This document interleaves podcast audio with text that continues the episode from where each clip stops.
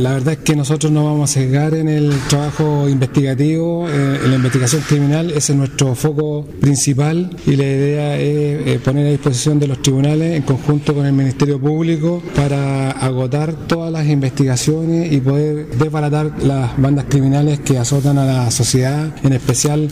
lo que tiene que ver con el narcotráfico. así que como nuestra brigada antinarcótico de acá de Puerto Montt ha aceptado dos importantes eh,